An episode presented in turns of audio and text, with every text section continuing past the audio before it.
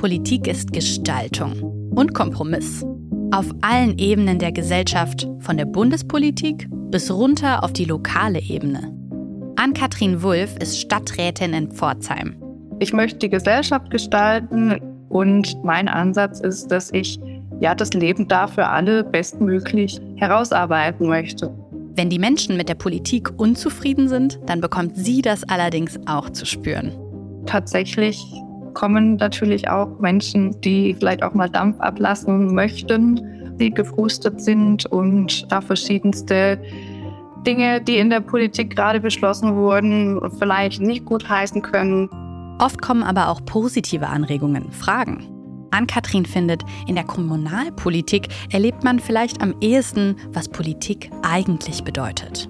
Eine meiner ersten Handlungen als Stadträtin war, ich saß eigentlich in einem ganz anderen Kontext, im beruflichen Kontext. Ich bin Lehrerin in der Schulkonferenz und es wurde thematisiert, dass wir eine relativ gefährliche Verkehrssituation direkt vor der Schule haben und uns gewundert haben, weshalb da immer noch mit 50 km/h gefahren werden darf, obwohl ein paar Meter weiter dann eine 30er-Zone beginnt.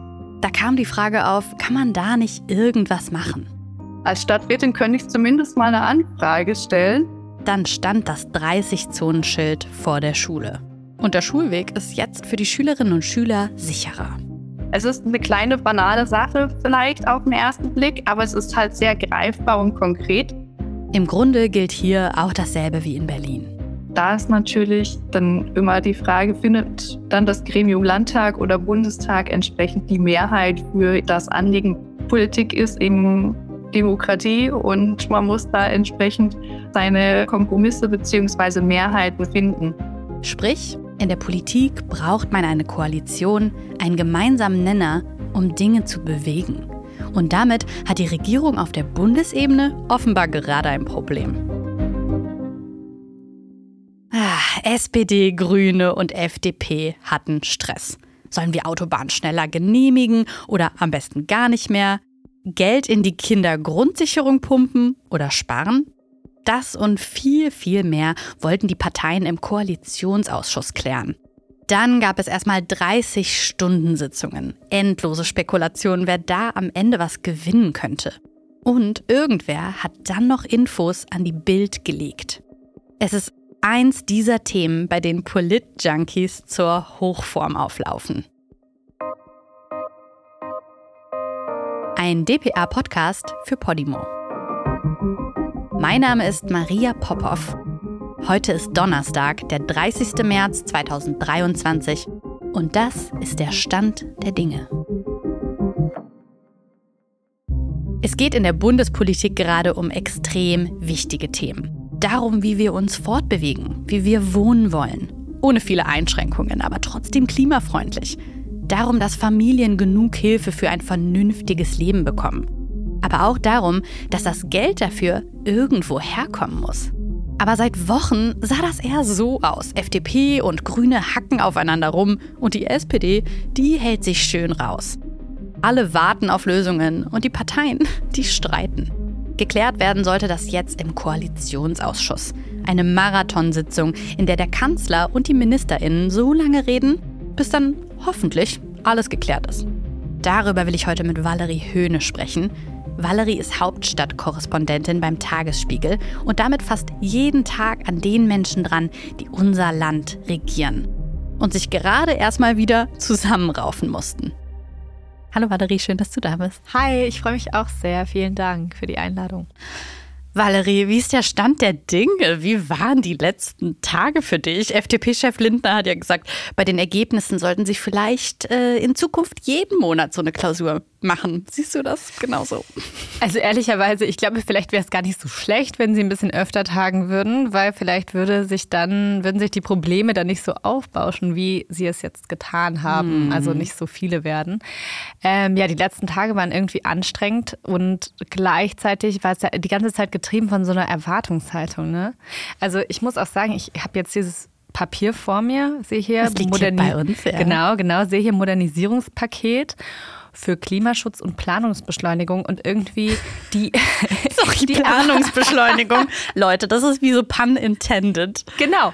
Also die Erwartungshaltung, die auch ja der Kanzler Olaf Scholz geschürt hat, war so hoch. Ja. So, das ist jetzt sozusagen Koalitionsvertrag 2.0. So hat es nicht gesagt, mhm. aber so kam es bei mir an. Mhm.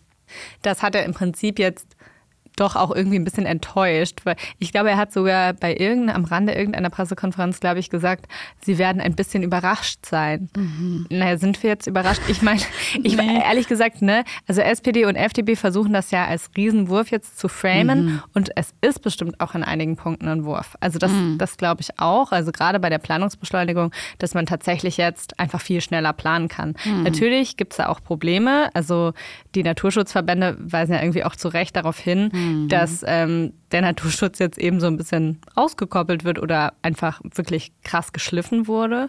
Das ist natürlich auch ein Geben und Nehmen. Und beim Klimaschutz auf der anderen Seite muss man sagen, ist es aus meiner Sicht kein großer Wurf. Auch aus Sicht der Grünen ist das kein ja, großer total. Wurf, weil eben auch verschiedene Dinge aufgeweicht werden. Also die Sektorziele werden zum Beispiel aufgeweicht. Hm. Und da ist natürlich, da stellt sich dann schon die Frage so, ja, okay, dieser große Wurf, den wir jetzt irgendwie angekündigt haben, wirkt wie ein großer Wurf für zwei Partner. Ja, beziehungsweise vor allen Dingen für die FDP. Ne? Viele kommentieren ja auch so und sagen so, ach krass, die gehen jetzt hier, das klingt fast wie wenn Leute so ein Fußballspiel kommentieren. Ne? Wow, okay, die FDP hat hier jetzt gewonnen. Findest du, das ist irgendwie ein richtiges Narrativ oder ist es eher ganz klar, nee, die Grünen haben verloren? Das merkt man auch an der Enttäuschung, gerade auch bei jungen Leuten, die sagen, was ist das denn bitte? Leute so, mhm. wieso ist das jetzt so, äh, so lapidar geworden? Findest du, man kann da von einem Sieg sprechen?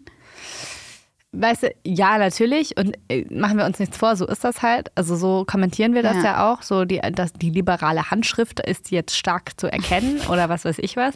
Ein bisschen Phrasendrescherei. Mhm. Aber ich bin mir manchmal nicht sicher, ob dieses Narrativ, was wir ja als Presse auch sehr stark bedienen, weil das eben in unsere Erzählstruktur von dafür und dagegen und von einem Narrativ eben gut reinpasst. Ja, so Spannung. Genau. Nicht mal so Clickbait, sondern so halt nee. irgendeinen Titel musst du finden und dann, ja gut, aber manchmal nervt es schon auch. Manchmal denkt man sich, ach komm. Ja, ich überlege manchmal, ob das wirklich so der Sache immer hm. angemessen ist. Also ich glaube, in diesem Fall muss man halt sagen, die Grünen haben schon beim Klimaschutz ordentlich Federn gelassen. Die sind auch enttäuscht. Hm. Und das ist jetzt halt wieder so, dass Klimaschutz zu so einem grünen Thema erklärt wird.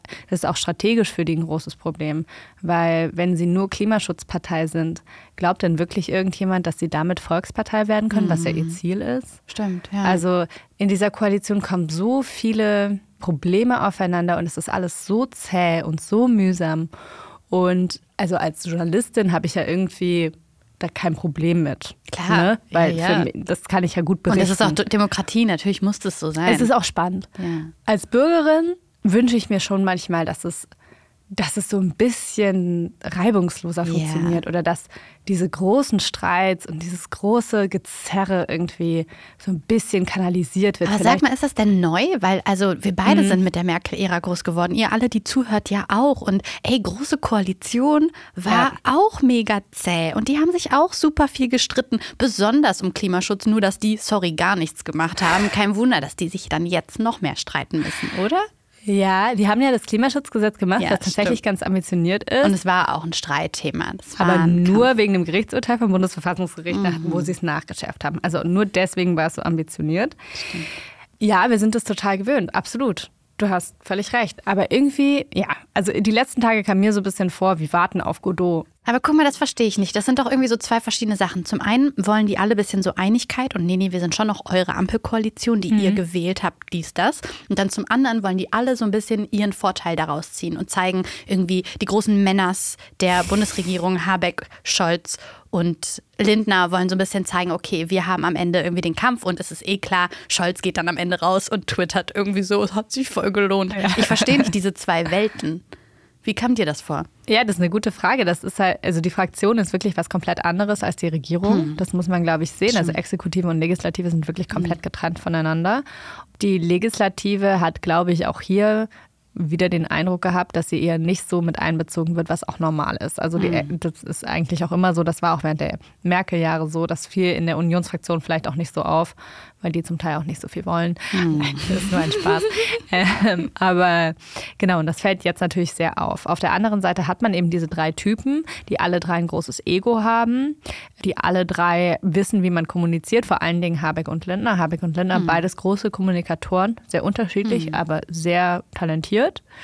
Und diese Zusammensetzung von diesen drei Partnern ist, glaube ich, auch schwierig, weil dieses persönliche Verhältnis zwischen diesen drei Männern einseitig besser zu funktionieren scheint als zweiseitig. Also, was ich damit sagen will, es wirkt immer so, als würden Scholz und Lindner sich eben besser verstehen als Scholz und Habeck mhm. und als Lindner und Habeck. Mhm. Und daraus resultiert ja auch politisch immer eine 2 zu 1 Situation. Mhm. Auch hier haben wir es jetzt wieder. Es ist wieder ein Papier, wo man ganz klar erkennt, dass SPD und FDP gemeinsam inhaltlich einen Standpunkt vertreten ja. haben. Zum Beispiel Autobahnprojekte. Mhm. Die SPD möchte auch Autobahnen in Zukunft sanieren, ausbauen und im Zweifel auch neu bauen. Die Grünen sind da ja kulturell dagegen. Mhm. Und äh, die FDP ist natürlich dafür, weil sie sind die Autofahrerpartei und die Partei des Individualverkehrs.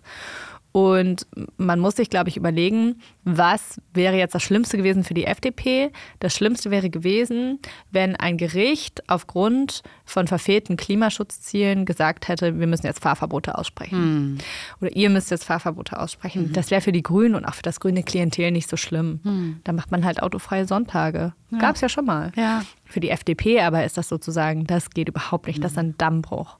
Und die SPD ist da auch eher auf Seiten der FDP, weil sie sagt, für unser Klientel, für die Mitte, die untere Mitte, ist das problematisch. Mhm. Die wohnen vielleicht jetzt nicht in den Städten, die wohnen vielleicht ein bisschen außerhalb, die verdienen jetzt nicht äh, so viel, dass sie irgendwie ein E-Auto haben und ja. dazu noch ein Lastenrad und dazu noch drei Elektrofahrräder, sondern die haben ein Auto und das wollen sie auch nutzen. Also die SPD hat halt ihre Klientel immer da stark im Blick und da eben auch das Soziale und die Grünen werden dann in diese Position der Klimaschutzpartei gedrängt. Mhm. Gerade gab es ja schon den Stress wegen der EU-Entscheidung zum Aus für Verbrennungsmotoren. Die FDP wollte unbedingt, dass Motoren, diese sogenannten E-Fuels, betrieben werden, auch nach 2035 auch noch zugelassen werden dürfen.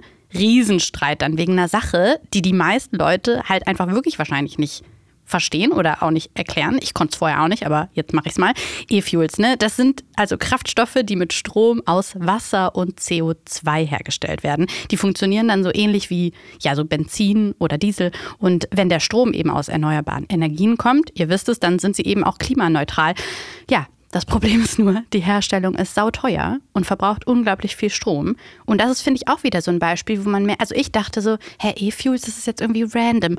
Wie kam es denn auf einmal zu diesem krassen Konflikt, den die FDP so gepusht hat? Die FDP ist in einer schwierigen Situation. Man muss es wirklich auch mal anerkennen. Also, die haben fünf Landtagswahlen verloren. Ja. Jede andere Partei wäre am Limit. Jede andere Partei würde versuchen, ihr Kernklientel irgendwie zufriedenzustellen. Das ist schon krass. Die sind aus zwei mhm. Landtagen geflogen. Die haben Angst, die kratzen im Bund an der 5%-Hürde. Die haben Angst, dass sie da auch wieder rausfliegen. Also es ist jetzt nicht so, dass die FDP irgendwie ist eigentlich gut drauf und alle sind gut gelaunt mhm. und dann ist sie so, hm, wo könnten wir jetzt heute mal Stress machen? Mhm. Sondern die haben schon Gründe dafür. Aber das Problem ist sozusagen, das war auf EU-Ebene schon geeint. Mhm. Und dann ist denen irgendwie so nach Berlin aufgefallen, hm, das ist jetzt vielleicht nicht so gut für unser Kernklientel, wenn die Verbrennermotoren irgendwie abgeschafft werden nach 2035. Das wollen wir nicht. Also sind sie da nochmal hart reingegangen. Man muss aber auch sagen, dass sie schon vorher angemahnt hatten, dass sie da eine Kompromisslösung wollen. Mhm. Also es ist jetzt nicht komplett wie Kai aus der Kiste gekommen, es ist nur wie Kai aus der Kiste gekommen, weil sie es ein paar Monate vergessen hatten, dass sie das angemahnt haben und dann ist es ihnen wieder eingefallen. So, also das ist so der Ausgangspunkt. Das Problem daran ist, dass auf der EU-Ebene dann diese Einigung verschleppt wurde und es wirkte sozusagen, als könnte man sich auf Deutschland einfach nicht verlassen. Mhm. Also das Problem ist gar nicht so sehr die Sache, sondern wie sich die Sache dann auswirkt auf europäische Partner, auf diese ganze Zusammenarbeit. Und da haben wir es auch wieder in der Koalition. Die Zusammenarbeit, die Kommunikation, das ist das, was wirklich nicht funktioniert mhm. oder nicht gut funktioniert. Ähm, lass uns noch mal ein bisschen auf den Weg in diese Krise gucken. Ein Statement von FDP-Generalsekretär Bijan Gir Sarai vor zwei Wochen war ziemlich bezeichnend, finde ich, für die Lage. Und das kam auf, als du ihn auf diese Blockade bei den Themen Ölheizung, Verbrennungsmotoren und Waffenrechtsverschärfungen angesprochen hattest. Um diese Frage ganz klar äh, zu beantworten, wenn äh, schwachsinnige Positionen vorliegen, dann sagen wir Nein. Ja, Valerie, was war das denn? Hast du mit so einer krassen Antwort gerechnet? Nee, ich habe gedacht, dass er, weil ich gefragt hatte, wo sie denn noch dafür Partei seien, habe ich total gedacht, dass er darauf gehen würde. Also, dass er halt irgendwas sagen würde, wofür sie sind. Wir sind für Steuererleichterungen, ja, wir sind für klar. den Abbau von ähm, Bürokratie, keine mhm. Ahnung. Ne, es gibt ja tausend Sachen. Nee, habe ich nicht erwartet. Mhm. War für mich äh, eine, eine angenehme Überraschung durchaus, mhm. weil ich das dann auch zitieren konnte in ja. einem sehr langen Text über Stimmt. die FDP. Sehr spannend. So, und dann steckt ja jemand der Bild-Zeitung einen Gesetzentwurf zu aus dem grünen Wirtschaftsministerium, in dem es dann um die Modernisierung von Öl- und Gasheizungen geht. Und Robert Habeck tritt völlig genervt in den Tagesthemen auf eine Regierung, die das Vertrauen verspielt, hat natürlich ähm, ihr größtes Fund verloren. Das heißt, Wer Transparenz so interpretiert, dass er andere Leute anschwärzt, zerstört wahrscheinlich mit Bewusstsein das Vertrauen in die Regierung. Das ist in diesem Fall passiert. Ist das denn jetzt noch normales Hickhack in einer Koalition oder wirklich war das ein Ausdruck von einer echten Krise, dass das passiert ist? Natürlich ist es Ausdruck von einer echten Krise so ein Quatsch, wenn irgendjemand sagt, oh, das ist normales Regierungshandeln. Aber es hört man unter JournalistInnen, ne? die so sagen, ja, das ist doch die Aufgabe von Medien und dann äh, kommt das halt mal raus oder so. Aber ich habe auch gedacht, nee, das kommt ja nicht zufällig raus. Die haben nicht gut recherchiert, sondern ich da ist jemand bewusst hingegangen und hat gesagt, ey, druck das mal. Ja, klar. Ich meine, das ist ja auch interessant bei den Grünen kursieren tausend Gerüchte, wer das gewesen sein könnte. Mhm. Und ein Gerücht ist, dass es die SPD war und nicht die FDP. Was halten wir davon? Ich weiß nicht, ich halte es nicht für komplett unplausibel, mhm. weil ehrlicherweise, ich meine, die FDP und die Bild-Zeitung sind jetzt schon auch, man weiß, dass sie irgendwie auch miteinander können und so weiter. Ne? Also wenn man wollen würde, dass jemand glaubt, dass die FDP es durchgestochen hat, dann würde man zur Bild gehen. Ich halte das nicht für unplausibel, wenn die SPD denkt, dass sie dadurch was gewinnen kann, zum Beispiel auch bei der sozialen Frage, also bei der sozialen Abfederung hat sie ja jetzt auch gewonnen. Sie haben eine soziale Abfederung beschlossen für ähm, das Verbot des Neueinbaus von Gas- und Ölheizungen, mhm. die Habeck ja vorgeschlagen hatte. Mhm. Also, aber dass das alles passiert, das ist schon Ausdruck einer Krise und es ist auf der anderen Seite auch ein bisschen typisch Habeck. Das mhm. macht er dann manchmal, dass er da so total ehrlich ist und irgendwie auch anders kommuniziert als sonst PolitikerInnen. Ich finde das auch immer mal wieder sehr erfrischend. Mhm, dass da so eine Emotion auch mal drin ist. Ne? Genau. Und auf der anderen Seite muss man sagen, hat das was gebracht? Offenbar nicht. Nee. Weil jetzt haben wir dieses Papier vor uns und es gibt zwar Punkte, wo die Grünen sich weiterhin durchgesetzt haben, aber wäre das ohne den Ausbruch von Habeck so gewesen? Ja, wahrscheinlich mhm. schon. Und die Koalition würde wahrscheinlich ein bisschen professioneller wirken. Mhm. Dass Dinge durchgestochen werden, ist tatsächlich normal. Das ist kein Ausdruck einer Krise. Ausdruck einer Krise ist, dass Habeck sich in den Tagesthemen hinsetzt und so darüber redet. Mhm. Das ist wirklich Ausdruck mhm. einer Krise, würde ich sagen. Und meinst du, dass solche Momente dazu führen, dass Bürgerinnen und Bürger, die gerade sowieso in der Verunsicherung sind ne, und sowieso Kommunikationsprobleme, zum Beispiel beim Stichwort Gasumlage, da war die Verunsicherung schon total groß. Und natürlich, wenn Leute, die dann sich irgendwie gerade ihr Haus abbezahlt haben, dann hören, sie sollen irgendwie bald ihre Gasheizung auch noch modernisieren, natürlich rollen die dann mit den Augen. Glaubst du, das wird jetzt in der Konsequenz dazu führen, dass Menschen noch mehr verunsichert oder unzufrieden sind? Nee, ich glaube nicht. Ich glaube, das haben sie jetzt hinbekommen mit diesem mhm. Papier. Also sie sagen ja, es wird eine soziale Abfederung geben, die ist in Details noch nicht ausgestaltet, aber da haben wir jetzt ähm, die Konstellation, dass es SPD und Grüne versus FDP sein wird. Und ich glaube auch, dass sich da dann äh, SPD und Grüne durchsetzen werden. Mhm. Also ich glaube, dass da eher Sicherheit geschaffen wird weil davor war ja einfach völlig unklar, wie das sozial abgefedert werden soll. Mhm. Es ist immer noch unklar wie, aber es ist Und klar. Finanzen dass, sind noch nicht geklärt, ne? Das Finanzen geht noch nicht aus dem Papier hervor. Genau, also aber es ist schon angedacht, wo es angesiedelt sein soll, nämlich im Klima- und ähm, Transformationsfonds mhm. und da sind 60 Milliarden Euro drin. Nee, roundabout 100, glaube ich. Hm. Jedenfalls ist es ein komplizierter Fonds, aber da ist Geld drin. Hm. Also es gibt Geld dafür und das ist, glaube ich, eher was, was jetzt auch in unserer Berichterstattung sich natürlich spiegeln sollte, dass es da schon Einigung gibt. Also es ist nicht so, dass diese Regierung handlungsunfähig wäre. Ich glaube, das ist auch nochmal irgendwie wichtig zu betonen. Es ist bei allem Streit und bei allem Ringen und bei all dem, was jetzt auch ähm, kritisch zu bewerten ist, jetzt gerade mit Blick auf Klimaschutz, ist es nicht so, dass diese Regierung nicht handeln kann. Ja. War das eine Krise? War das ein Riesenstreit, der irgendwie schon fast, man liest es in so YouTube-Kommentaren zu, Neuwahlen hätte führen können? Oder? Nein, das ist ein großes Missverständnis. Ja. Auch wenn diese Koalition platzt, wird es keine Neuwahlen geben. Ja. Das müsst ihr euch wirklich, alle müssen das wissen Niemand wird, äh, Frank-Walter Steinmeier, der Bundespräsident, wird nicht Neuwahlen einleiten, weil diese Koalition platzt. Er wird sagen, macht was Neues. Entweder Jamaika, also eine hm. Koalition von CDU, FDP und Grünen, hm. oder eine große Koalition unter mhm. SPD-Führung. Aber da stehen wir ja gar nicht, oder? Ich meine, für Nein. Leute klingt das mega krass, okay, 30 Stunden und so, aber ey, eigentlich ist Streit und Diskussion und ja, vielleicht war das alles ein bisschen krass, aber letztendlich gehört das zu deren Job mit dazu, ne, sich zu streiten. Also ich glaube auch nicht, dass irgendjemand aufstehen würde und gehen. Ja. Das, ich kann mir das nicht vorstellen. Die FDP wird das nicht machen, die Grünen werden das nicht machen. Die SPD wird das nicht machen. Wer soll das machen? Und äh, ich sehe nicht, dass irgendjemand von den Spitzenfunktionsträgern wirklich in so einer Zeit, wir müssen uns hier mal überlegen, was außerhalb von dieser Republik und diesem komischen 30-stündigen Koalitionsausschuss mhm. passiert. Ja? Da ist ein Krieg ja. irgendwie nicht weit weg von uns. Das ist ein Angriffskrieg. In so einer Zeit zu sagen, also jetzt wegen den Autobahnen, den 144 Autobahnprojekten, denen wir jetzt zustimmen mussten, den 300 Kilometern, verlassen wir die Koalition. Ja. Das ja. kann ich mir nicht vorstellen. Ja. Wenn ihr euch nochmal die Folge reinziehen wollt mit äh, Marie-Agnes Strack-Zimmermann, macht das gerne. Da geht es auch noch mehr um die Politik und den Krieg. An dich aber jetzt erstmal, Valerie, vielen Dank, dass du hier warst. Sehr gerne, vielen Dank für die Einladung. Ich freue mich, wenn ihr morgen auch wieder mit dabei seid. Da sprechen wir über die Freikirche, die unter anderem Justin und Hailey Bieber groß gemacht haben. Die Hillsong Church. Zu Gast ist morgen bei mir eine Podcasterin, Kira Funk, die eine spannende Recherche hinter sich hat. Bis dahin abonniert uns, hinterlasst eine Bewertung und folgt doch auch unserem Instagram-Kanal Stand der Dinge. Stand der Dinge ist eine DPA-Podcast-Produktion für Podimo. Executive Producer DPA David Krause. Executive Producer Podimo Judith Trost. Producerin DPA Anne Krüger. Produktmanagement Dorothee Barth.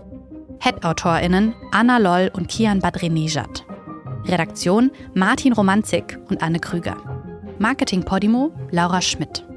Musik Marvin McMahon. Produktionslied Sebastian Bressel. On-Set-Produktion Jill Bayton. Visual Producer Daniel McMahon. Und mein Name ist Maria Popov.